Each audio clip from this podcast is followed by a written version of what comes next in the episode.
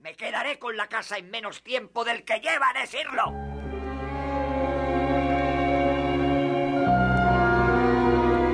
Pasaron los días y las semanas y los meses. Cuando el pequeño Dwight tenía un año, nació Warren, el séptimo hijo. Pero la deuda pendía como una nube negra sobre la familia, amenazando siempre con llevarse su hogar. Una hermosa mañana, Edwin Moody partió para el trabajo. Tenía que colocar piedras en el pueblo. No había estado trabajando mucho tiempo cuando, al levantar una piedra particularmente pesada, sintió un dolor repentino como una puñalada en su costado. Dejó caer repentinamente la piedra y después se dio cuenta que no podía enderezarse. Con mucho dolor se dirigió a su casa, gimiendo en agonía.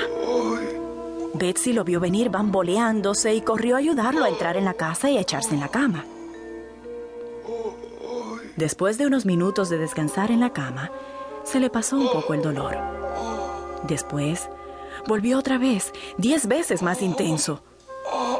Edwin se deslizó de la cama y se arrodilló para orar. De repente, lanzó un grito desgarrador y cayó hacia atrás, muerto. Betsy Moody quedó sola con siete hijos y una hipoteca sobre su casa. Con el rostro pálido y aturdida, envió al hijo mayor corriendo a la casa del vecino. Oh, pobrecita, qué consuelo hay para una viuda. Al menos se terminaron los problemas de Edwin y nunca volverá a sufrir. Pero mis problemas están empezando. Tengo una casa hipotecada, siete hijos y pronto nacerá otro bebé. Y un mes después del funeral nacieron los últimos de sus hijos. ¿Los últimos hijos? Sí, porque no era uno, sino dos. Eran mellizos. Casi se desmayó al pensar en el futuro con nueve bocas para alimentar. Y una mañana, mientras aún estaba en la cama recuperándose del nacimiento de los mellizos, oyó el ruido de un caballo y un carruaje que se acercaba. Descendieron tres hombres. Se dirigieron a la puerta, llamaron y entraron en la casa sin esperar a que les abrieran. Señora Moody, he venido para llevar la escritura de esta casa y la quinta. Como usted sabe, yo tengo la hipoteca y tengo la intención de sacarla de aquí.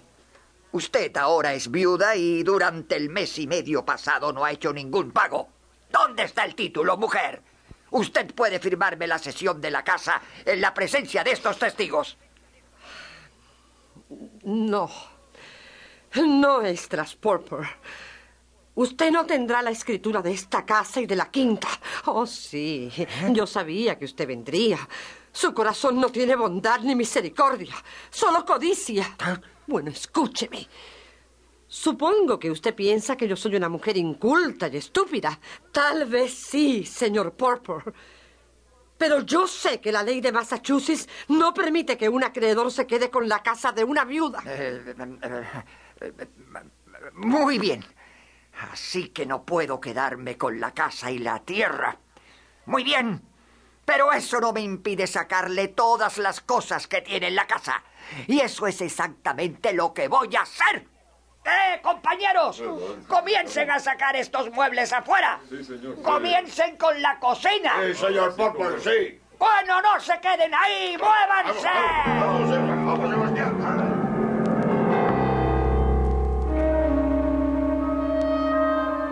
Lo primero que cargaron en el carruaje fue la cocina. Después la mesa, las sillas, las banquetas, las ollas, las cacerolas, los cubiertos y hasta el torno de hilar con el que la viuda hilaba la tela para la ropa de sus hijos. Se quedaron con todo el alimento que había en los aparadores. Después, fueron al cobertizo donde estaban los implementos y las herramientas de la huerta y las sacaron. Después se dirigieron a la leñera y se llevaron cada pedazo de leña. Mientras estaban haciendo esto, habían regresado sus hijos mayores de su trabajo en el campo para ver quién estaba visitando a su mamá. Con horror y espanto vieron cómo se llevaban sus posesiones.